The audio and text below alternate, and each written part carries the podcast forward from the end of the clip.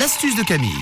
Et puis ensuite, dans une autre interview, on a appris que non, pas du tout, elle n'avait rien dit à propos des épinards. En revanche, Camille a beaucoup de choses à nous dire. Oui, je vais vous donner une astuce pratique pour les pousses d'épinards. Vous savez qui sont un petit peu euh, flétris. Parce que les pousses d'épinards, bah, généralement, si vous allez à la Migros ou à la Coop, bah, ils les vendent dans des sachets qui sont énormes. C'est vrai. hein. Parce que quand il y a plus de petits et que vous voulez manger bah, des pousses d'épinards, vous achetez ces gros sachets qui ne rentrent même pas dans votre frigo. C'est vrai.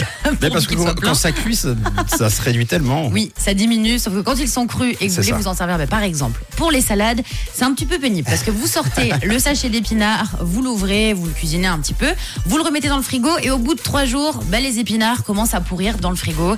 C'est la même chose pour tout le monde. Alors vous allez voir qu'il y a une astuce qui est quand même assez chouette pour éviter oh, bah, d'avoir cette odeur pourrie des épinards dans votre Le frigo. gazon mouillé. Voilà, on est bien d'accord. Et pour éviter bah, surtout d'avoir des épinards flétris. Parce que bon, bah, quand ils sont flétris, les épinards et qu'on ne sait plus quoi en faire, on fait tous la même chose et puis on va les jeter.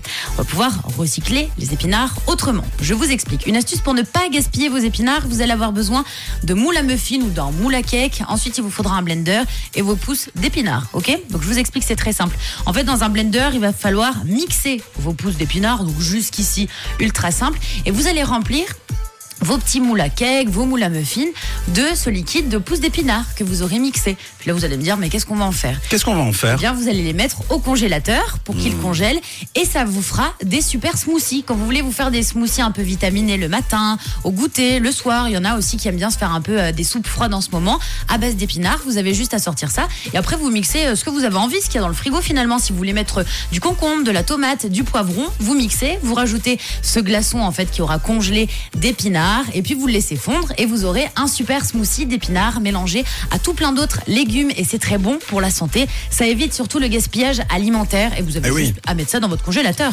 Ok, les épinards. J'avais Oui. compris le pinard. Hum, Des astuces sur le Non, pinard. non, non. Bon, Là, c'est pas très bon pour la santé. Hein. Quand le pinard est flétri, c'est pas bon. Ouais, non.